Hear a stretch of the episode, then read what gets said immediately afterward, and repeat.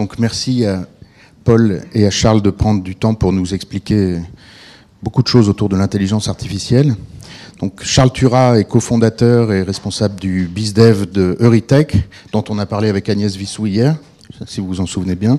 Euritech d'ailleurs avait gagné le prix LVMH de l'innovation l'année dernière.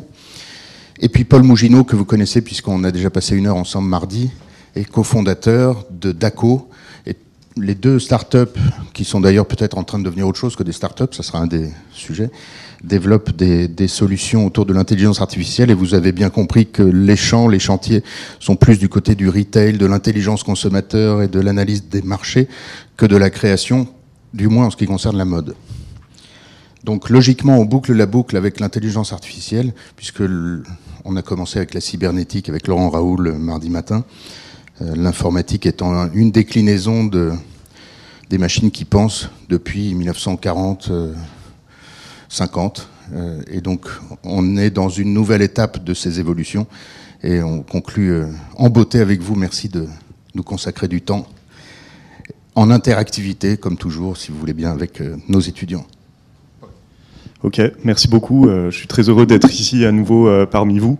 c'est toujours un plaisir de venir à l'IFM euh, et j'ai l'impression que euh, de ce que j'ai pu voir, euh, notamment sur Twitter, vous avez eu un séminaire extrêmement riche, très intense, mais très riche, et je pense que vous avez appris beaucoup de choses. Donc, je suis très heureux d'être euh, parmi vous aujourd'hui. En fait, euh, l'objectif dans euh, ces prochaines heures, c'est d'avoir un, panorama sur l'intelligence artificielle. Déjà, qu'est-ce que c'est Quelles sont aujourd'hui ses applications concrètes et, également quelques outils un peu ou quelques aspects techniques qui peuvent vous servir au quotidien dans votre boulot de futur manager dans la mode. je suis très heureux d'intervenir avec, avec Charles et on a travaillé pour que les présentations soient assez complémentaires. Euh, dans la présentation que je vais vous faire, en fait, je vais pas tant vous parler d'aspects euh, éminemment technologiques, mais plutôt vous donner en fait euh, finalement une vision de finalement en une phrase qu'est-ce que c'est l'intelligence artificielle si vous deviez le décrire, quelles sont aujourd'hui les applications concrètes dans la mode, aussi bien en début de la chaîne de valeur, c'est-à-dire au moment où on conçoit une collection, que jusqu'au bout, au moment où ça arrive sur le marché et qu'il faut optimiser les taux d'écoulement. Euh, si vous avez des questions ou des remarques, n'hésitez pas à m'interrompre à tout moment. Euh, vous verrez que euh, la présentation, voilà, elle est, assez dense, donc s'il faut m'interrompre, vraiment, n'hésitez pas. Alors juste pour ceux qui n'étaient pas là mardi, je prends la liberté de me représenter. Donc je m'appelle Paul Mougineau, je suis un des cofondateurs de DACO. Euh, DACO, donc c'est une, une, entreprise qui aide les marques de mode et les distributeurs à étudier euh, leur environnement concurrentiel en utilisant l'intelligence artificielle. Donc j'aurai l'occasion d'en parler assez brièvement, même si c'est pas le sujet central de ma présentation. Euh, donc DACO, enfin, c'était une start-up, on va dire, euh, la dernière année, mais aujourd'hui, euh, bah, je suis très heureux de vous annoncer qu'on est rentable. Donc on est une PME, on se paye, voilà, on est une PME on a des clients, des produits, etc. Et euh, avant ça, euh, j'étais euh, consultant en stratégie chez Advancy, qui est un cabinet de conseil en direction générale, et mon boulot, c'était d'aider les, patrons ou les patronnes de marques de mode, mais pas que, à résoudre des problèmes business très très précis à toute vitesse. Et enfin, depuis mes études d'ingénieur, j'ai une, passion qui est devenue un métier, c'est d'être photographe de mode. Et donc, quand j'étais étudiant en école d'ingénieur, j'ai commencé à travailler pour des magazines euh, comme euh, Purple ou, l'Officiel ou le Vogue euh, Digital. Et je continue de le faire. Donc là, aujourd'hui, je suis toujours contributeur pour Paris de Purple. Et ça m'amène à aller en plein de défilés, à, rencontrer les designers, notamment pendant les showrooms. Et c'est ce type d'expertise mode aussi qu'on injecte dans nos modèles d'IA, puisque un modèle d'IA reproduit vraiment une, une expertise et l'entraînement est fondamental. Je ne sais pas si vous avez des questions. Bon. Alors, finalement, aujourd'hui, qu'est-ce que c'est l'intelligence artificielle? Comment on peut, euh, définir euh, euh, ce mot? Est-ce que vous avez une idée Je sais que c'est le moment de la digestion et que vous avez envie de dormir et tout, mais là, il faut se battre avec moi. Hein. En fait, l'intelligence artificielle, moi, la manière dont je le décris en une phrase, c'est une nouvelle manière de parler aux machines. Jusqu'à présent, en fait, et peut-être qu'en début de séminaire, vous avez eu ce panorama-là. finalement, il y, a, il y a un vrai changement de paradigme qui est inclus, induit par l'intelligence artificielle. Et ce changement de paradigme, avant même de parler de machine learning, de deep learning, c'est vraiment toute la manière dont on interagit avec les machines. En fait, autrefois, le concept, quand on voulait euh, faire faire quelque chose à une machine, il fallait arriver à le programmer exactement. C'est-à-dire en lui disant, si tu as cette entrées précisément, tu me donnes cette sorties, euh, et si pour tous les autres cas, donc une fois on a fait la liste des cas, et pour tous les autres cas, tu euh, travailles comme ça. Donc en fait, un ordinateur, quand il était face à un cas, bah, il savait à peu près comment se débrouiller, mais à condition que en amont, on ait exploré tous les cas possibles qui pouvaient nous arriver en termes d'entrée, en termes de données. Aujourd'hui, il fallait arriver à programmer exactement et donner des instructions et euh, prévoir tous les cas d'utilisation euh, qui pouvaient se passer quand on demandait quelque chose à un ordinateur. Aujourd'hui, c'est totalement différent. Euh, le paradigme induit par l'intelligence artificielle, c'est qu'il faut arriver à entraîner pertinemment, mais le modèle ensuite arrive à se débrouiller à condition qu'on lui ait montré un ensemble d'exemples euh, suffisamment euh, euh, large et suffisamment précis pour qu'il puisse se battre dans le monde réel et, pouvoir résoudre les différents cas de figure auxquels il est confronté, et j'y reviendrai dans un instant. Pour cela, en fait, on n'utilise plus vraiment le même matériel en informatique, donc je ne rentrerai pas dans les détails, et peut-être que Charles l'évoquera un petit peu dans, son intervention, mais finalement, l'élément clé d'un ordinateur qui faisait de la programmation voilà, euh, classique, c'était euh, l'élément clé, c'était le microprocesseur, ce qu'on appelle le CPU. Aujourd'hui, en fait, les CPU, ils sont pas assez puissants pour gérer tous ces cas de figure, notamment dans la reconnaissance d'image. Et le nouveau outil roi, en quelque sorte, dans l'IA, c'est ce qu'on appelle le GPU. Graphic Processor Unit. Et en fait, le GPU, c'est tout simplement le, microprocesseur, mais qui est sur la carte graphique, et c'est vraiment ça qui est important aujourd'hui et qui dépasse même parfois la puissance de calcul d'un microprocesseur. Euh, les enjeux, finalement, du coup, autrefois, avec la programmation euh, classique, c'était de reproduire ce qui était euh, exactement demandé le plus rapidement possible. Donc toute l'optimisation d'un programme informatique, euh, en tout cas classique, c'était vraiment de dire, bah, comme tu as tous les cas de figure, tu vas me sortir les résultats, mais le plus vite possible. Ce qui est différent avec l'IA, parce que l'IA, en fait, comme on ne demande pas forcément des instructions de manière explicite ou qu'on euh, on n'a pas forcément étudié tous les cas de figure, on dit, on dit à l'ordinateur, bah, écoute, débrouille-toi, peut-être parfois prends un peu de temps, mais sors-moi le résultat avec le plus de précision possible, qui est différent de la rapidité, et souvent, en fait, rapidité et précision euh, dans l'informatique comme dans la vie, c'est souvent euh, des choses qui sont un peu décorrélées. Donc, je pense que c'est assez clair. Vous voyez vraiment la différence de, paradigme, en tout cas euh, d'un point de vue stratégique, de qu'est-ce que c'est l'intelligence artificielle. Donc, c'est une nouvelle manière de parler aux ordinateurs. Et finalement, en fait, pour terminer ce, cette explication, si je prends un exemple concret, imaginons que tous ensemble, on veuille développer un, programme informatique qui, serve à reconnaître une maison. Ok? Ça va?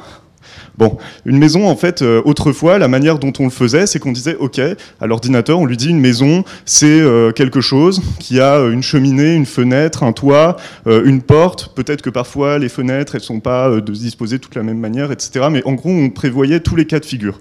Aujourd'hui, quand on veut entraîner un programme qui reconnaît une maison, on fait pas du tout ça. On lui montre plutôt 2 millions de photos de maisons de tous les pays.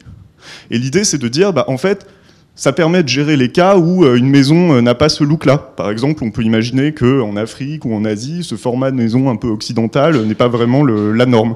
Bah, du coup, en fait, euh, en utilisant l'intelligence artificielle et en entraînant sur un grand nombre, une grande diversité de maisons, on se donne des armes supplémentaires pour avoir un programme beaucoup plus précis qui permet de reconnaître des maisons. Donc c'est vraiment la, différence de paradigme, et derrière, il y a beaucoup de métiers qui, qui disparaissent et d'autres qui apparaissent justement parce qu'on travaille plus du tout de la même manière avec les ordinateurs. Voilà, donc c'est un peu la, définition qu'on pourrait donner euh, de l'intelligence artificielle, alors euh, vraiment du point de vue euh, très haut niveau et sans rentrer dans les détails techniques, mais c'est vraiment une nouvelle manière de parler aux ordinateurs et ça crée tout un ensemble d'opportunités et de nouveaux business bah, dont on fait partie euh, voilà, Euritech et, nous. Alors, aujourd'hui, je voudrais vous présenter trois euh, applications euh, concrètes de l'intelligence artificielle dans la mode.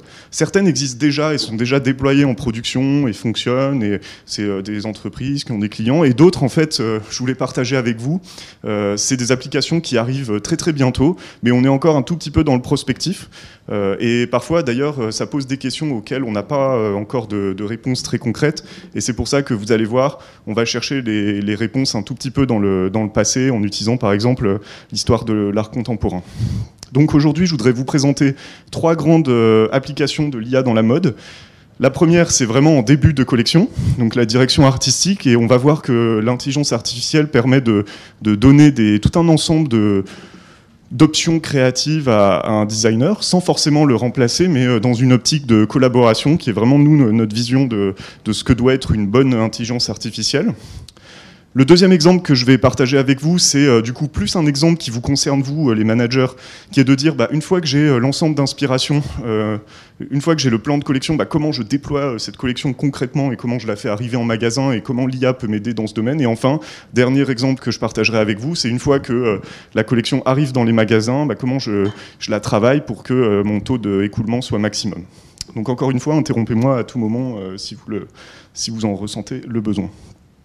Alors, premier point, donc du coup, comment l'intelligence artificielle peut euh, aider les designers, les stylistes, les directeurs, directrices de collection à euh, faire des collections euh, plus, plus pertinentes, plus performantes, et du moins, est-ce que c'est possible?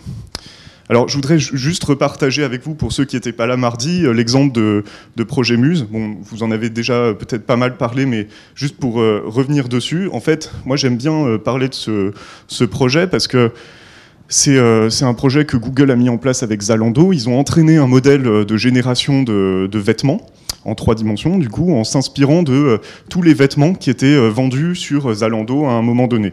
Donc ils ont pris comme données d'entraînement toutes les images, tous les textes, toutes les informations qui étaient disponibles sur Zalando à un instant T. Ils les ont compilées et ils ont créé une sorte de, de, sites internet où on pouvait se, connecter, qui était basé sur l'IA, et on disait, bah voilà, aujourd'hui, euh, je me sens euh, plutôt joyeuse, euh, j'aime bien le vert, etc. Et donc, du coup, on répondait à deux, trois questions, et ça générait un vêtement. Et on dit, ils l'ont présenté un petit peu comme un, un AI-based stylist, un styliste basé sur l'intelligence artificielle. Bon. Quand c'est sorti, on pouvait générer ce type de pièces. Et franchement, ils se sont fait désinguer par, euh, par des gens, euh, notamment par exemple sur TechCrunch. Et on peut retrouver les articles, ça date euh, de septembre 2016, si vous voulez chercher. Et ils se sont vraiment fait désinguer. Et d'ailleurs, maintenant, le site Projet Muse de Google a été mis hors ligne, etc. Bon, ils ont dit c'est n'importe quoi, on ne peut pas du tout considérer que c'est des vêtements portables, etc. Et en fait, vous, vous le savez très bien, parce que vous êtes des, vous êtes des passionnés de la mode, vous savez très bien qu'en fait, ces pièces-là, en fait, elles paraissent un peu étranges, mais euh, comme on l'a vu euh, mardi pour ceux qui étaient là, c'est pas si différent de pièces de designers qu'on aime ou pas, mais par exemple cette pièce à gauche, on dirait bien une pièce d'Iris von Herpen, et celle-ci à, droite, mis à part la couleur, c'est pas si absurdement différent d'une pièce de Tom Brown. Mon point, c'est de dire, en fait, même à ce stade-là, même à ce stade extrêmement embryonnaire, euh, une IA peut permettre de reproduire et de proposer des options créatives à une marque. Alors bien sûr, il faut que ça soit respectueux de l'ADN, il faut que les, l'IA soit bien entraînée, mais euh, en sortie, on peut tout à fait utiliser ça comme euh, générateur d'idées de forme et de se dire oui, bon, moi ça correspond pas du tout à ce que j'aime, mais peut-être que en utilisant tel matériau, je peux reproduire tel volume, etc.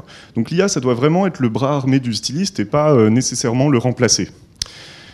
Pour terminer sur ce processus créatif euh, de styliste, et aujourd'hui il n'y a pas encore d'IA qui permettent de générer intégralement des collections, mais juste pour comprendre euh, ce qu'on entend par, euh, par créativité, si je donne une définition un peu geek de la créativité, c'est vraiment deux choses. C'est comprendre tout ce qui s'est fait dans le passé et les utiliser ou pas comme référence, première étape. Et la deuxième étape de la créativité, c'est euh, ajouter finalement l'étape supplémentaire qui, permet de, de, passer à un amas de références euh, et un travail de bon élève à un travail euh, très créatif qui apporte quelque chose à l'industrie. La question, du coup, quand on se pose la question de est-ce qu'une IA peut remplacer un styliste, c'est est-ce qu'une IA arrive à reproduire le processus créatif et les deux étapes dont je viens de parler? La première, clairement, une IA peut la reproduire, puisque apprendre le passé, c'est juste euh, prendre un énorme set de données de tout ce qui s'est passé, l'entraîner dessus, et euh, l'IA, c'est un ordinateur, euh, tout, peut être mis en mémoire.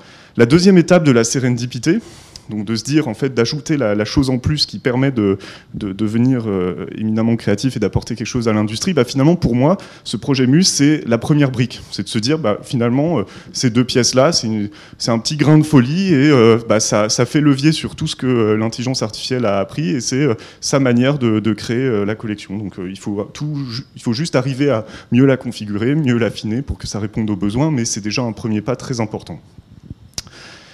On a parlé, euh, j'ai parlé il y a un instant de l'IA qui pouvait devenir le bras armé d'un styliste. Ça, c'est un peu euh, une vision euh, que nous on a chez Daco, qui est de dire que l'IA doit augmenter l'humain et pas le supplanter. Après, c'est voilà, tout le monde peut avoir une, vision différente. Nous, on aime bien quand même garder l'humain au centre du processus créatif. Et pourquoi on pense ça? On ne pense pas que par philanthropie. On pense parce que dans le passé, dans des domaines adjacents, c'est exactement ce qui s'est passé. C'est-à-dire que quand les machines, quand une nouvelle technologie est apparue, en général, et c'est pas que euh, euh, c'est pas que du wishful thinking, ça s'est vraiment passé comme ça, c'est devenu quelque chose qui a permis d'augmenter la, créativité. Du coup, je voudrais partager avec vous quelques exemples d'approches dans l'art contemporain qui, qui laissent à penser que assez rapidement, l'IA peut permettre d'augmenter l'humain plutôt que, de le supplanter, en tout cas dans cette partie euh, direction artistique. Donc c'est plutôt rassurant euh, quand on veut devenir styliste. Je ne sais pas s'il y en a parmi vous, euh, j'en connais quelques-uns. Bon voilà, on peut se dire, a priori, il y a quand même assez peu de chances que, à part pour certaines marques très localisées comme Amazon Fashion ou peut-être Uniqlo, globalement, on va garder les humains au centre du processus. Du coup, je voudrais vous parler d'une de mes artistes préférées, euh, qui s'appelle euh, Vera Molnar, que, euh, que j'aime beaucoup à titre personnel, mais aussi parce que elle a une place extrêmement importante dans la manière dont les artistes ont collaboré très tôt avec les premières machines. En fait, je vous parle de Vera Molnar parce que elle, un peu comme nous, on se pose la question de se dire est-ce que l'IA va remplacer un styliste? Elle, en tant qu'artiste, quand les premiers ordinateurs sont apparus, euh, Vera Molnar s'est demandé finalement euh, quelle est ma place moi en tant qu'artiste, en tant que euh, femme qui entre guillemets génère des œuvres, quelle est ma place face à des ordinateurs qui eux peuvent en générer à l'infini? Et donc plein d'artistes ont eu des réponses totalement différentes, etc. Mais Vera Molnar, qui était une élève de, Sonia Delaunay, qui a été ensuite très importante dans, le, dans tout l'écosystème du, grave. Je ne sais pas si ça vous dit quelque chose, mais c'est un mouvement qui a intégré Julio Leparc, François Morlet, etc. Euh, elle, elle était euh, une des membres fondatrices, elle l'a quitté assez vite, et elle, sa manière de répondre, c'est de dire euh, sa manière de répondre, c'est de dire qu'elle a commencé en fait à collaborer avec les ordinateurs et elle leur a donné des instructions. Donc pour elle, pour elle générer des œuvres d'art, c'était utiliser les ordinateurs et leur dire bah voilà, tu vas me prendre un carré, tu vas le déformer de plein de manières différentes et tu vas euh, euh, créer une œuvre comme ça avec une composante aléatoire et une composante déterminée. Et en fait, à la fin, donc elle, elle, a beaucoup travaillé avec les premiers ordinateurs, notamment à Orsay. À la fin, en fait, ça donnait tout un ensemble d'œuvres et une génération de plein d'œuvres différentes. Mais ce qui est très important dans son travail, c'est qu'à la fin, chaque œuvre euh, générée par ordinateur qui lui plaisait, elle finissait toujours par la valider elle. Donc elle choisissait pas toutes les générations des ordinateurs, elle en choisissait certaines d'entre elles pour des critères esthétiques, pour des critères euh, autres qui dépassaient totalement euh, le, simple, le simple rationnel mathématique. Et c'est là qu'en fait, elle recrée le lien, le lien émotionnel. Et si par exemple on prend euh, une œuvre qui s'appelle Vera et François, bon, c'est un hommage à, son mari. On voit deux euh, caractères générés informatiquement qui ont l'air de danser entre eux.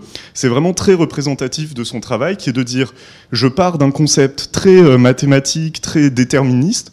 Je l'envoie à l'ordinateur, l'ordinateur me génère des propositions, mais à la fin, je choisis la proposition qui me plaît le plus et qui a un, ressort peut-être plus émotionnel qu'un ordinateur n'arrive pas à créer. C'est un exemple de collaboration homme-machine et c'est ça, c'est arrivé il y a 50 ans. Et on peut tout à fait imaginer que ce type de, démarche intellectuelle euh, se reproduise dans la mode, notamment dans l'approche de l'IA, dans le stylisme. Et c'est ce qu'on commence à observer aujourd'hui. Je voudrais partager avec vous aussi une deuxième euh, vision euh, d'artiste. J'ai prévu quelques exemples d'artistes parce que pour moi, vraiment le, ce, que, ce que disent les artistes est toujours extrêmement important et je le prends un peu comme une R&D de la vie. Alors c'est peut-être un peu étrange comme expression, mais c'est euh, des gens qui se posent euh, peut-être 20, 30, 50 ans en avance des questions que euh, l'intégralité de la population se, se, posera plus tard. alors en tout cas, je ne dis pas ça de tous les artistes, mais en tout cas les, les meilleurs d'entre eux, a posteriori, on se rend compte qu'ils ont posé des questions très très puissantes. Donc je voudrais partager avec vous une vidéo. Alors je vais essayer de... Ah. Voilà. Je voudrais juste vous montrer la moitié d'une vidéo d'un artiste qui s'appelle Manfred Mohr, que vous connaissez peut-être. Bon, c'est un artiste suisse euh, qui est aussi à fond dans les carrés euh, et qui, a, qui est un des premiers artistes. À lui, alors Vera Molnar, elle utilisait les ordinateurs pour générer, générer des œuvres d'art et lui, il faisait des œuvres d'art numériques. Donc en fait, sa création, c'était souvent euh, euh, proposé dans les galeries sous forme d'un écran relié à un ordinateur, et l'écran euh, générait une œuvre d'art en direct. Donc ça, quand je vous parle de ça, c'était vraiment déjà il y a 30, 40, 50 ans. Hein. donc c'est la folie. Donc je vais vous montrer cette vidéo, et il explique très bien sa démarche intellectuelle, et vous allez voir qu'il dit quelque chose de très puissant, et on arrêtera à peu près la vidéo là. Il dit en fait, les ordinateurs, c'est l'extension de mon bras. Et c'est vraiment ça qui est très intéressant, c'est qu'il dit pas c'est l'extension de moi, c'est l'extension de mon cerveau, c'est l'extension de mon bras. C'est un crayon supplémentaire. Et vous allez voir dans les machines qu'il a mis en place qu'il euh, y a beaucoup d'analogies euh, avec euh, ce que permet de faire une IA aujourd'hui et la manière dont je vous ai présenté ce que pouvait être une intelligence artificielle. The whole idea of the content of my whole art is that I have a non-visual logic which becomes. So the idea that I can break down my imagination into algorithms and make, which is not visual, it's just a, concept, and make that visual, that was only possible with a computer then. That I write a program and that program makes a, non-visible logic visible. My art is about music. I, I see my art as the answer of the music. It's a visual music. It's a sort of composing, but not with musical composition rules. I invent my own, my own rules. I used to be a jazz musician and I painted uh, abstract expressionistic. And I always uh, knew that in music, if I have an idea, I can write it down. Whereas in the abstract expressionism, I have to be lucky. I have to make 10 drawings to get one good one. And that waste of energy bothered me profoundly. With this uh, sort of background in mind, I came upon the literature of Max Benze, which is a German philosopher who wrote that art in a time where we can go to the moon, we also should have an art which is rational. And I thought that's a good idea, but I had no idea what rational art could be. I became slowly geometric, but Yet I saw that the geometry in itself is rational, but not the content. I met in Paris, where I lived at the time, a French musician, a composer who made computer music. He wrote a program, he wrote an algorithm of music parts he wants to play. And I suddenly understood, of course, that's what I have to do. I have to break down my visual ideas into an algorithm and then I might be able to run it on a computer. If you write an algorithm about a logic, you override all these psychological blocks. And that's what excites me that I, I can build something like a, like a, with building blocks, I can build something bigger than what I can imagine. That means uh, the computer becomes my extension in the McLuhan sense that the machine is your extension. I can only imagine up to a certain point, but then I need a help. Et ça, c'est très intéressant, je trouve. Euh, il explique très bien que euh, les algorithmes, pour lui, c'est tout un ensemble de, blocs de construction, un peu comme des Lego. Et euh, en les assemblant euh, avec sa vision à lui, ça lui permet d'aller beaucoup plus loin dans sa, créativité et dans son, œuvre que s'il était tout seul avec sa main en train de dessiner.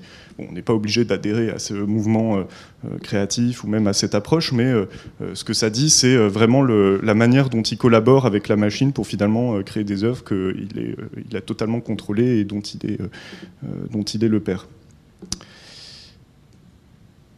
Un dernier, euh, Un dernier point que je voudrais partager avec vous, euh, et un de vos, camarades l'a très bien expliqué euh, tout à l'heure, c'est que l'intelligence artificielle, en entrée, on utilise ce qu'on appelle de la data, de la donnée. cette donnée, on peut la représenter de plein de manières différentes, mais dans sa forme la plus basique, c'est un amas de 0 et de 1 que globalement seul un ordinateur peut interpréter. Ça, c'est assez important parce que quand on parle d'augmentation euh, d'augmentation de, l'humain par euh, l'intelligence artificielle. On pense, euh, en tout cas moi je pense comme ça. J'ai souvent cette image de, de, trans, transhumaniste, de d'hommes qui est augmenté par des bras articulés, des robots, des cyborgs. Mais en réalité, la vraie augmentation, c'est l'augmentation par tout ce que permet de faire la donnée. Juste, bon, on va pas regarder les vidéos parce que je voudrais euh, que euh, je voudrais laisser du temps à Charles qui a une intervention euh, certainement encore plus intéressante.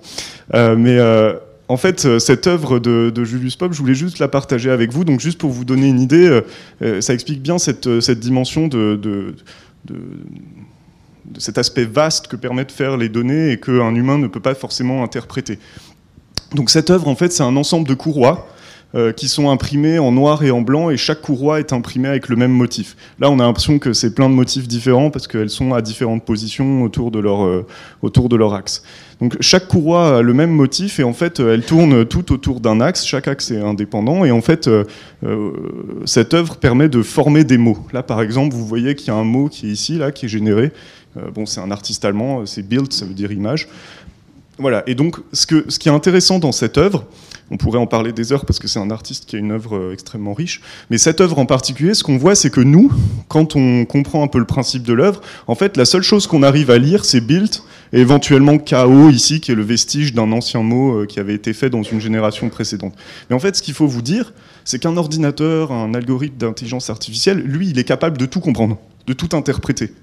Et pour lui, cette zone-là, qui pour nous n'a aucun sens, qui est juste un amas de, de, blanc et de noir, lui, pour lui, ça a un sens et il sait exactement euh, quel pixel et à quelle position. Et lui, finalement, build, ça n'a pas vraiment de, de, signification vraiment différente par rapport à cette zone-là. Ou alors, il faut que l'humain lui dise attention, ça c'est une zone importante. Bon. Mon point, c'est de dire que en fait, euh, bah, c'est assez représentatif de ce que peut faire un humain avec de la donnée et ce qu'un ordinateur peut faire en plus. C'est-à-dire que nous, on arrive à gérer build parce qu'on passe euh, cet amas de pixels par le prisme du langage, mais euh, voilà, un ordinateur peut tout interpréter et en fait, pour générer ce mot-là, derrière, il y a bien sûr un ordinateur et il a dû comprendre la position de tous les noirs et blancs de tous les, toutes les courroies. Donc vraiment, la donnée permet d'augmenter ce que peut faire un humain et c'est un flot euh, gigantesque et c'est pour ça d'ailleurs qu'on parle souvent d'or noir. Hein. Le nouvel or noir, euh, c'est la donnée. Je voudrais juste terminer du coup par, euh, qu'est-ce qui peut nous attendre potentiellement en termes d'automatisation de ce processus de design. Euh, comment la tech peut l'automatiser. Donc ça, c'est une, une, visualisation que je pourrais partager avec vous, mais qui se trouve assez facilement euh, sur le site CB Insights, qui est un site euh, qui permet de, qui partage pas mal d'infos sur la tech. Bon, vous verrez si vous allez sur ce site et que vous inscrivez à la newsletter, ce que je vous conseille, qu'ils ont un ton un petit peu impertinent, mais qui est assez agréable à lire. Donc en fait, ce qu'on voit là, si je, si je retrace le parcours euh, rapidement, c'est euh, bon, on voit Sarah euh, qui veut une, une, robe pour une, une, une, fête qui arrive bientôt. Du coup, elle a une sorte d'application où elle peut mettre ses préférences de style, de détails, etc. Et euh, l'intelligence, en fait, euh, va, une intelligence artificielle va analyser à partir de ce qu'elle veut. Euh, elle va, l'intelligence artificielle va aller chercher sur toute l'offre disponible en ligne les robes qui matchent ce que veut, ce que cherche Zara. Sarah, potentiellement en étape 2, elle pourrait aussi tout à fait envoyer une photo d'une d'une star qu'elle aime bien, de voilà d'un produit qu'elle a vu sur un blog et du coup ça reboucle avec Euritech parce que c'est un peu leur leur technologie d'arriver à identifier finalement les, features clés de, de cette photo de, star. Bon, une fois qu'on a les features clés, bah, on va chercher en fait dans toute l'offre en ligne et euh, en étape 4, bah, on propose à Sarah des robes qui peuvent potentiellement un peu convenir à, ses besoins. Et ensuite, la deuxième euh, partie du processus, ça c'est quelque chose qui est pareil en train de se mettre en place. Alors je ne sais pas si vous avez entendu parler de la startup euh, Tekin. je ne sais pas si vous dit quelque chose, mais c'est de la production à la demande à partir de, patrons un peu standards qu'on peut facilement adapté. Bah, typiquement, une fois que Sarah a commandé une, pièce, peut-être que ce site e-commerce a justement une production à la demande basée sur une demande prédictive, et donc du coup, il va se dire, ah bah ouais, je, sentais bien que des gens comme Sarah auraient besoin de robes comme ça, et ils vont assembler la robe en fonction des, besoins de, Sarah, et même potentiellement la personnaliser. Donc on voit que la vision, c'est d'opérer toujours mieux en flux tendu. Euh, pas forcément en flux tendu euh, à la Zara, où en fait l'objectif c'est d'avoir un, temps entre le design et la mise au marché le plus restreint possible, mais plutôt de se dire, bah, dans un monde idéal, euh, la mode ne produit qu'à la demande, et bon, on sait très bien que la mode c'est la deuxième industrie la plus polluante, et je trouve que c'est une vision assez intéressante d'utiliser les algorithmes prédictifs pour réduire justement cette, ce, gâchis de, de ressources et de matières. Le dernier point que je voulais partager avec vous, c'est que euh, bon, moi, euh, je, suis vraiment un passionné de la mode. Euh, donc, à chaque fois que je, fabrique une, intelligence artificielle avec mon équipe pour résoudre un problème, on, garde toujours en tête l'idée de, laisser de la liberté aux humains et de, rester poétique et de garder cette, puissance créative qu'a l'humain et que n'aura sans doute jamais la machine. Et euh, bon, vous connaissez sûrement Yingao, euh, euh, parce que vous êtes plus expert que moi, mais c'est un exemple, je trouve, de designer qui est toujours très émouvante et qui utilise la donnée comme une option créative dans la mode. Euh, bon, je pourrais partager aussi avec vous une vidéo, mais euh, la pièce qu'on voit là, en fait, c'est une robe qui est difficilement portable parce qu'elle a tout un ensemble d'ordinateurs et de détecteurs euh, derrière, donc c'est pas forcément plus une robe de musée en fait. Mais, mais ce qui est intéressant, c'est que chaque petite aiguille que vous voyez est en fait pilotée par enfin, est placé sur un textile sensible au son et à la lumière, et la robe évolue en fonction de l'environnement dans lequel se trouve euh, euh, celle qui la porte. Donc la donnée, en fait, là, qui est la donnée de son, de lumière, est utilisée dans une, approche totalement créative, et voilà, on peut être créatif et poétique en utilisant la donnée comme, comme entrée brute. Voilà, ça, ça serait un peu la, vision que je voulais vous partager sur, sur la partie direction artistique. C'est ma partie la plus dense, ne vous inquiétez pas, le reste va beaucoup plus vite parce que c'est beaucoup plus simple en fait.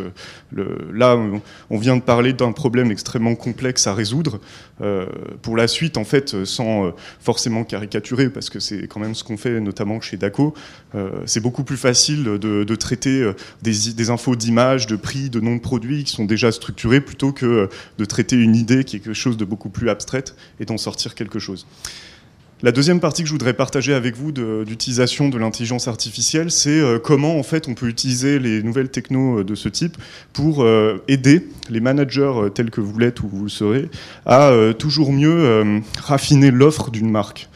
Quand je dis raffiner l'offre, c'est avoir les bons équipes d'assortiment, les bonnes stratégies prix, les bonnes, le bon cadencement et intensité de, promotion qui est finalement toute une alchimie qui fait souvent, outre l'aspect créatif, le succès d'une marque. Ce qui est intéressant, et on l'a déjà vu, c'est que grâce à cet océan de données que maintenant on a euh, en ligne, il faut simplement savoir le collecter, on peut avoir un niveau euh, euh, sans précédent de raffinement dans, les analyses. Et, c'est assez fascinant parce qu'il il y a peut-être 20 ans, on ne pouvait pas faire tout ce qu'on fait aujourd'hui. Et je sais que j'enfonce des portes ouvertes, mais c'est vraiment, je m'en rends compte au quotidien dans mon boulot. Pourquoi c'est important de, bien raffiner euh, notre analyse aujourd'hui? Bah, Je voudrais partager avec vous un vrai exemple qui date de la semaine 46-2017, euh, hein, donc c'est des vrais prix. Et on prend trois baskets, euh, une de chez Cosmo Paris, une de chez Michael Kors et une de chez Adidas. Cosmo Paris, c'est une marque du groupe Vivarte, qui va pas hyper bien aujourd'hui, mais avec lesquels on se bat et on a la chance que ça soit nos clients pour, pour plusieurs missions. Et voilà, on, essaye de les aider sur certaines certains aspects de stratégie prix et offre. Et en face, on a Michael Kors et Adidas. Et en fait, ce qu'on voit, c'est que ces baskets, franchement, elles ont à peu près le même, euh, la même apparence. C'est blanc, il y a des éléments dorés. Après, on peut discuter. Hein, mais globalement, euh, pour moi, c'est un produit qui, franchement, ressemble à peu près. Ce qu'on voit, c'est que, vous l'avez déjà constaté, en fait, ces baskets Cosmo Paris sont à 150 euros et ces deux-là, assez similaires de marques quand même un peu plus connues, un peu plus établies, euh, sont 10 euros moins chers. Pour moi, cet exemple, c'est qu'un exemple et on peut en trouver plein, mais ça reflète très très bien ce qui se passe en France euh, aujourd'hui, qui est euh, finalement de, se dire qu'on ne se bat pas du tout avec les mêmes armes que les, marques internationales. Et peut-être que bon, Cosmo a une puissance de marque que je, ne soupçonne pas, et peut-être que c'est beaucoup plus facile de vendre une basket Cosmo Paris à 150 qu'une basket Michael Kors à 140, mais moi j'en suis pas convaincu. Et, et en fait, ce qu'on constaterait aussi, c'est que quand on regarde globalement euh, les offres de chacune des marques. Là, on voit que euh, soit elles, sont, euh, elles ont exactement les mêmes médianes de prix à l'euro près, soit globalement, c'est les mêmes ordres de grandeur. Et mon point, c'est de dire, en fait, aujourd'hui, pour être compétitif en France, on n'a pas le choix, on est obligé de descendre dans la mine et de faire des analyses à la maille de la catégorie, de la sous-catégorie ou même de la, référence, comme on le voit ici, pour pouvoir se battre en fait et être compétitif prix par prix et référence par référence. Alors pour terminer, je vais prendre ta question, être compétitif, ça ne veut pas forcément euh, dire euh, baisser les prix. Hein. Euh, on, est, on peut tout à fait maintenir les prix et faire du marketing et, communiquer sur, l'offre. Mais mon point, c'est de dire il faut, il faut vraiment faire cette analyse et avoir ce niveau de raffinement. D'accord. pas de problème. Il ne faut pas hésiter. Hein. Du coup, en fait, le, problème, c'est que aujourd'hui, quand par exemple on définit un prix, il y a encore beaucoup trop de marques qui ont une approche euh, un peu euh, simpliste. Et cette approche, en fait, c'est de prendre les coûts de revient. Quand on est une marque de mode, on prend le prix de revient, on additionne tous les coûts, transport, machin, et on s'applique une marge ou ce qu'on appelle un markup. Alors, euh, le markup standard dans le retail, c'est, on va dire, 4, 5. Dans le wholesale, c'est 2,5, 2,8. On multiplie, on arrondit le prix, et tac, ça fait le prix. Bon. C'est pour ça qu'en fait, il y a beaucoup de, marques qui ne sont pas si compétitives que ça en prix. Parce qu'en fait, euh, quand on définit un prix, en réalité, ça c'est juste un pilier du, pricing. Et euh, la, vraie, euh, la vraie manière de fixer un prix, c'est d'utiliser trois leviers. Le premier, c'est le coût, bien sûr, qui reste fondamental et il faut maîtriser sa structure de coût. Mais également, il faut mesurer que pour un certain prix, le public va être disposé à payer. C'est mon deuxième point. Et typiquement, c'est ce qu'on voit avec la basket Cosmo que je vous ai montré. Pas sûr qu'on trouve un public prêt à payer 140 euros quand on peut avoir une Adidas à 150 quand on peut avoir une Adidas à 140. Et le dernier point, c'est de dire, ok, je peux avoir euh, une, basket qui est plutôt bien euh, avec un bon prix, qui me donne une bonne marche et des gens qui sont prêts à payer. Mais si les voisins sont 30 euh, euros ou 10 euros moins chers, bah, j'ai moins de chance ou peut-être pas du tout de chance de, de réussir la vente à la fin. Donc évidemment, euh, vous vous rendez bien compte que c'est pour ça qu'on a, créé DACO, et ce problème-là, en fait, on l'a constaté euh, euh, quand on était, donc mon équipe de cofondateurs, quand on était dans le conseil en stratégie, la plupart des missions qu'on faisait commençaient ou se terminaient par un benchmark concurrentiel, et à chaque fois, on faisait souvent les mêmes constats, bah, notamment quand, dans une vie passée, on avait travaillé pour, pour Vivarte, mais pas que, hein. on a vu la même chose chez Sephora, chez Kenzo, etc. Et on se dit, bon, bah, on s'est dit, voilà, c'est pour ça que on veut créer DACO, c'est pour aider les marques, notamment françaises, à mieux se à avoir des outils qu'ont Zara, parce qu'il ne faut pas se leurrer, Zara, quand ils définissent une collection, et je l'expliquais euh, un petit peu mardi, euh, la moitié de l'input, la moitié de ce qu'il faut faire dans la collection, maintenant, c'est donné par euh, des mathématiciens ou des statisticiens qui disent aux stylistes, écoute, tu me fais ce que tu veux, tu me mets le print que tu veux, mais j'ai besoin de 47 chemises entre 45 et 50 euros. Et je pourrais vous montrer des courbes, bon, on n'a pas le temps, mais je pourrais vous montrer des courbes de prix de Zara euh, sur des catégories produits ultra détaillées, type euh, grosse pièce ou euh, robe courte à manches noires. C'est des gaussiennes parfaites. Et si vous aimez les maths, c'est vraiment ultra kiffant. Bon. Alors, qu'est-ce que permet de faire l'IA concrètement? Comment ça fonctionne? Bah, Je vais vous juste vous parler de DACO pendant une seconde. Qu'est-ce qu'on fait concrètement? Bah, Nous, on, utilise euh, toutes les données des sites e-commerce qu'on extrait. Donc, on a euh, une, technologie qui va chercher euh, tous les prix, toutes les, photos, tous les, noms des produits, les descriptions, les offres, etc. Et la structure d'assortiment. Mais ça, c'est de la donnée brute. Et le problème, c'est que la difficulté dans ce, type d'analyse, c'est que la basket Cosmo que je vous ai montré il y, a, deux slides, en fait, pour montrer que cette basket est comparable aux deux autres baskets, normalement, il faut le faire à la main, il faut que ça soit un humain qui dise Ah oui, ça ressemble et tout, et du coup, le faire sur des millions de produits. Personne ne peut le faire. Et euh, autrefois, euh, dans le meilleur des cas, c'était des stagiaires qui se paluchaient des, milliers euh, de références. et je vois des oui comme ça dans la salle. Et du, coup, à mon avis, certains y sont passés. Et j'y suis passé aussi. Hein. donc voilà, c'est pour ça que aussi qu'on a créé DACO. et bon, voilà, on se paluche des milliers de, de références, on fait du matching visuel, et à la fin, ça fait des analyses très puissantes, mais qu'on ne peut pas industrialiser chaque semaine. Donc nous, c'est ce qu'on fait, on collecte toutes les données. Euh, on, les, euh, match en fait euh, tous les produits entre eux sur une catégorie homogène et pour ça on utilise un super calculateur. Donc là c'est avec un de mes cofondateurs et c'est une machine qu'on a construite qui est basée sur tout un ensemble de, cartes graphiques, de technologies. Et en fait, on, fait, passer les millions et les millions d'images dans, dans, ce supercalculateur, et lui, il va les classer et il va identifier quelle image est comparable à quelle autre d'une marque à l'autre. Donc il va reproduire en fait euh, le comportement d'un humain, mais en multipliant par un million. Et en vrai, ce fait, euh, qu'on fait ici, aucun humain euh, ne pourrait le faire. Donc on fait, j'aime bien dire cette phrase, mais on fait ce qu'aucun humain pourrait faire, mais, mais en mieux. Et enfin, bah, une fois qu'on a trié toutes ces données, on envoie euh, on envoie toutes ces données euh, dans euh, un dashboard, ce qui est notre produit, auquel ont accès les marques. On peut aussi faire du conseil en plus pour les aider à, rentrer, à mettre le pied à l'étrier, mais ce dashboard, il permet d'analyser très précisément les différentes, différentes stratégies offres, prix et promos. Je vous montre juste un exemple de à quoi ça ressemble. Donc là, par exemple, j'ai gardé un peu le même périmètre d'études. Si on regarde par exemple euh, Cosmo Paris, Minelli et San Marina, euh, des marques que vous connaissez euh, certainement, là j'ai fait une analyse par exemple en semaine 46, qui était une semaine de, on va dire, un peu solde de Noël.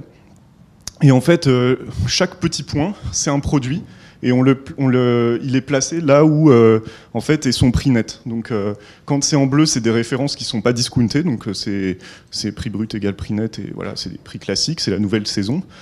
Euh, et en fait, en, jaune comme ça, ici, euh, c'est euh, les prix nets, donc c'est les prix barrés. Donc après discount, cette pièce-là, par exemple, est à 150 euros. Ok? Du coup, là, ce qu'on voit, en fait, c'est qu'on a trois marques qui appartiennent à la même enseigne, Vivarte, et on voit Cosmo Paris, Minelli et San Marina. Et ce qui est très intéressant, en fait, c'est de regarder, juste avec cette analyse, et c'est très parlant, c'est très visuel, juste cette zone-là. Et en fait, ce qu'on voit, c'est que dans cette zone-là, on a la collection, l'ancienne collection de Cosmo Paris, qui est discounté donc en dessous de 150 euros, donc sans doute à moins 50, puisqu'on voit que le, le, reste de la collection en haut est plutôt à 300. Et là, on voit qu'elle vient taper directement euh, en termes de, de vente, de, compétitivité, directement dans les, les, pièces de San Marina. Donc mon point, c'est de dire, en fait, à l'intérieur d'un même groupe de mode, si on veut s'acheter une, une botte à peu près à 130, 150 euros, en semaine 46-2017, bah, on a plutôt intérêt à acheter une une pièce de Cosmo Paris qui est euh, finalement sur des prix plutôt euh, des qualités potentiellement plus élevées plutôt que d'aller acheter une pièce de San Marina. C'est ce qu'on appelle de la cannibalisation. Euh, et ça, c'est le type d'analyse qu'on fait notamment pour des marques ou des groupes qui ont plusieurs marques à l'intérieur d'entre eux. C'est juste un exemple de ce que peut faire notre technologie. Et je peux vous dire que quand on recale un tout petit peu les prix et qu'on évite de créer comme ça deux cohortes, euh, une en prix brut, une en prix net, du coup l'ancienne et la nouvelle collection, et qu'on essaye d'affiner un peu la stratégie prix et de créer plutôt un groupe compact avec le, les soldes en dessous, bah, je peux vous dire que euh, une fois qu'on maîtrise bien les élasticités, euh, les gains, ça se compte pas en, milliers ou en dizaines de milliers, c'est des centaines de milliers ou plutôt des millions d'euros de, de gains pour une marque. Mais c'est un boulot long terme et un boulot euh, extrêmement raffiné. Le dernier, euh, la dernière application de l'IA que je voulais partager avec vous euh, dans la mode, c'est du coup une fois qu'on a fait tout ce travail d'inspiration, de, développement de collection, comment on utilise l'IA pour améliorer les ventes et booster en fait le, taux d'écoulement? Alors il y a plein de manières différentes. Je voulais partager avec vous une première, euh, une première entreprise qui s'appelle euh, Hero, que j'ai rencontrée euh, dans un salon à Copenhague. Et ce que j'aime bien chez Hero, c'est que ils utilisent l'intelligence artificielle pour pour matcher en fait des utilisateurs qui cherchent à voir un produit en vrai avec un vendeur en magasin qui est dans un magasin où ce produit est présent. Et ensuite, en fonction de la manière dont les utilisateurs s'expriment, ce qu'ils ont l'air de demander, le matching est ajusté euh, dans un magasin ou dans un autre, euh, ou par géographie. Et là, imaginons, en fait, par exemple, je suis une utilisatrice et je veux m'acheter des baskets Alexander Wang, euh, ce qui est tout à fait plausible. Et, en fait, je les vois en ligne et je vois qu'il y a des paillettes, mais je ne sais pas si c'est brillant ou très très brillant. Et donc j'ai besoin de, le savoir parce que sinon je ne peux pas acheter. Et donc du coup, ce que permet de faire cette technologie, c'est je vais sur le site de de la galerie Lafayette ou n'importe quoi, et j'écris je, et je dis bah moi je m'achèterais bien ces baskets, mais euh, je voudrais savoir si c'est brillant ou très très brillant. Et du coup, euh, bon après quelques secondes, euh, il y a un chat vidéo qui démarre avec une vendeuse des galeries Lafayette de, de, Biarritz, je sais pas, où il y a des baskets Alexander Wang, et elle montre comme ça, elle dit bah regarde, ouais ça a l'air quand même très très brillant, etc. Et donc ça permet potentiellement de booster le taux de conversion puisqu'on est rassuré sur la nature du produit et on a plus de chances de l'acheter. Euh, de mémoire, c'est euh, basé aux États-Unis. Euh, j'ai essayé de retrouver le site. j'ai. Ouais, c'est ça. Mais en fait, Hero, c'est très commun comme nom, donc en tout cas, c'est le, le logo. Juste pour terminer, nous, par exemple, ce qu'on fait dans ce domaine-là, qui est un peu plus un peu plus, encore une fois, back-office, mais qui est quand même très très concret. nous, en ce moment, par exemple, un de nos gros clients, c'est Vente Privée. Et euh, sans rentrer dans les détails euh, de ce qu'on fait avec vente privée, je vais quand même un petit peu rentrer, mais j'ai pas le droit de tout raconter. Mais en gros, l'objectif de vente privée, euh, vous connaissez sûrement très bien, c'est de dire une fois que, mettons, ils ont une collection, une fois que Lacoste a terminé sa collection et que la vie de cette collection est terminée, si Lacoste a du stock qui lui reste un peu sur les bras, il va l'envoyer à vente privée. Euh, pour l'écouler. Et ça, c'est le boulot de vente privée, c'est écouler des stocks. Mais la manière dont ils le font, c'est ce qui a été leur business model novateur, c'est de dire on va réenchanter la découverte de vieux produits et cette vieille collection, ils vont la re-shooter, ils vont créer un univers euh, autour de ces, de ces pièces, ils vont les renommer, ils vont les rendre accessibles et surtout, ils vont euh, ce qu'on appelle du teasing, c'est-à-dire que, comme vous savez très bien, quelques jours avant, ils disent Ah, il y aura une vente Lacoste, ça va être super, et tout le monde est à fond. Et euh, quand la vente ouvre à 7h du matin, euh, en général, euh, il y a beaucoup de gens qui achètent. Ça, c'est le business de vente privée, et en fait, nous, on les aide à, accélérer en fait, ce, processus de, vente et à améliorer en fait, leur, stratégie prix. Et comment ça fonctionne? C'est un un format qu'on a mis euh, en place avec eux. En fait, euh, nous, on extrait sans cesse, de, comme, on, expliquait, de la donnée euh, concurrentielle. Et eux, en fait, ils ont des données internes. Et l'idée, c'est qu'en fait, ces données internes, c'est leurs données de vente passées, etc. Et nous, la donnée qu'on accumule, ça va être, par exemple, l'évolution des différents prix et discounts d'une collection.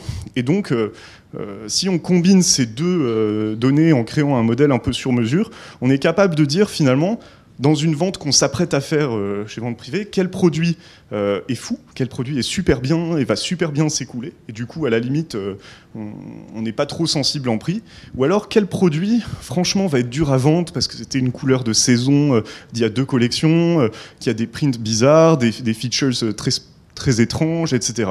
Et donc nous, on, travaille avec vente privée on a développé euh, une, technologie euh, qui s'appelle SHTN, euh, qui permet d'identifier les, les, produits justement qui ont peu de chances de, de, bien se vendre du premier coup, et on les aide à optimiser leur discount pour que justement sur ces produits-là, ils fassent un plus gros, un meilleur prix à leur client final, et du coup qu'en amont, ils négocient mieux avec la marque en disant, bon écoute, là, tu m'as sorti ça, euh, franchement, euh, ça va vraiment être un nanar, il faut m'aider là, parce que je vais jamais pouvoir le vendre au prix euh, auquel je pensais le vendre, donc donne-moi un meilleur prix. Et en contrepartie, sur les produits un peu plus top, ils, récupèrent et ils acceptent de payer peut-être légèrement plus cher. Donc voilà. Donc c'est par exemple ce qu'on fait avec eux, et on a créé cette technologie qui s'appelle SHTN. pourquoi SHTN C'est un acronyme, et ça veut aussi dire Shaitan. Voilà, j'ai terminé. Euh, encore une fois, je remartèle parce que euh, nous, c'est vraiment très important de garder cette, euh, légèreté et cette poésie dans la manière dont on traite l'IA. pour une raison simple, c'est que, encore une fois, une IA reproduit un comportement humain. Et donc, si on n'a pas cette qualité de, comportement, de, maîtrise de l'entraînement, on ne crée pas des intelligences artificielles très puissantes. Nous, par exemple, on a, on a toujours refusé de recourir à ce qu'on appelle des mechanical turks dans l'entraînement de, l'IA, c'est-à-dire des gens euh, à Madagascar qui sont payés 3 euh, euros la journée pour remplir des modèles avec des dizaines de millions d'images. On l'a toujours fait en interne pour une raison très simple, c'est de maintenir un très haut niveau de qualité. et donc voilà euh, j'aime bien cette, euh, petite citation de, Baudelaire qui dit euh, Tout homme bien portant peut se passer de manger pendant deux jours, mais de poésie jamais. Et donc c'est vraiment ça que je voudrais, partager avec vous. Merci.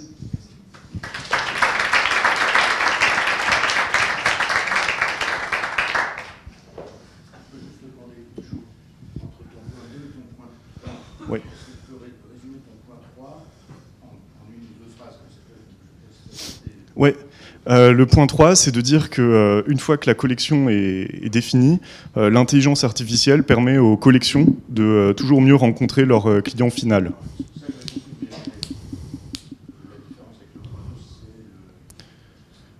Ouais. Ouais, alors ça c'est au moment où on construit la collection, donc on raisonne en prix brut, on raisonne en, en équipe d'assortiment, et à partir du moment où ça arrive en magasin, on a beaucoup moins de levier de, de pour, pour, améliorer ça. Donc, dans la partie de DACO, j'ai parlé plus de l'aspect discount et ajustement du, prix net, donc post-solde. Et ensuite, il y a tout un ensemble d'innovations qui permet de dire, bah, une fois que la collection est en vente, euh, comment on fait venir euh, toujours, plus de, toujours plus de clients de manière pertinente pour voir cette collection et, et l'acheter. Donc, c'est vraiment la. Alors ça dépend des ça dépend des technos. Là, par exemple, quand je parlais de Hero, euh, finalement c'est euh, c'est une techno qui est basée sur une, approche euh, proactive, c'est-à-dire que le, client veut en, savoir plus sur le, le produit. Après, il y a des technos beaucoup plus je ne peux pas dire intrusives, mais presque, hein, qui sont basées sur euh, un parcours en ligne, puisqu'on euh, est capable maintenant de souvent tracer le parcours en ligne d'un utilisateur et dans le pire ou le meilleur des cas, de le suivre d'ailleurs dans l'espace et, euh, dans, sa vie numérique en ligne et hors ligne, notamment en Chine, hein, où on arrive à tracer quasiment tous les, clients par leur adresse MAC et leur adresse de, téléphone. Donc voilà, on peut, se servir de ce type de données dans le, le pire des cas. J'ai préféré pas en Ouais, bah, en fait, euh, moi, je suis pas toujours euh, à l'aise de parler des beacons parce que je suis pas euh, très expert de ça. Et en fait, les beacons, donc juste pour, vous savez ce que c'est, juste pour. en fait, les beacons, c'est des, des, petits capteurs hein, qui sont basés notamment sur le Bluetooth, qu'on place à des endroits fixes dans un magasin et qui permettent de détecter la, la, proximité d'un téléphone, donc d'une personne, proche de cette base. Et du coup, un usage concret d'un beacon, c'est de dire, euh, quand il détecte un utilisateur ou une utilisatrice qui euh, traîne devant, je sais pas, un, rayon de lardon, il lui dit hey, je te donne 5% sur ton, ta boîte de lardon si tu l'achètes maintenant. Bon.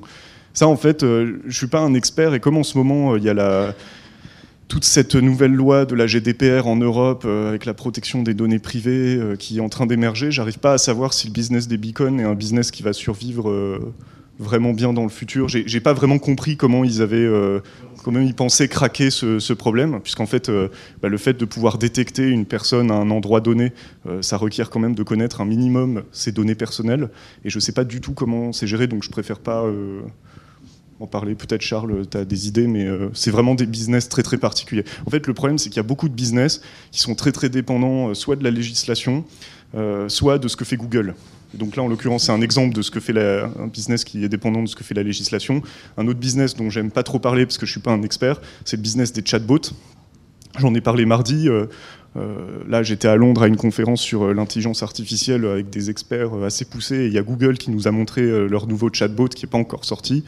C'est the mother of all chatbots. Ça va tuer la plupart des, des, entreprises qui ont leur business basé sur un chatbot aujourd'hui parce que c'est tellement fort, ça marche tellement bien, ils ont tellement de données sur lesquelles ils peuvent entraîner que ça va ça va plier leur, leur business. Voilà. Bon, si vous avez d'autres questions, euh, vous avez mon, mon mail. N'hésitez pas à, surtout à nous suivre sur Instagram et sur Twitter. Et euh, on adore. Voilà, merci. merci.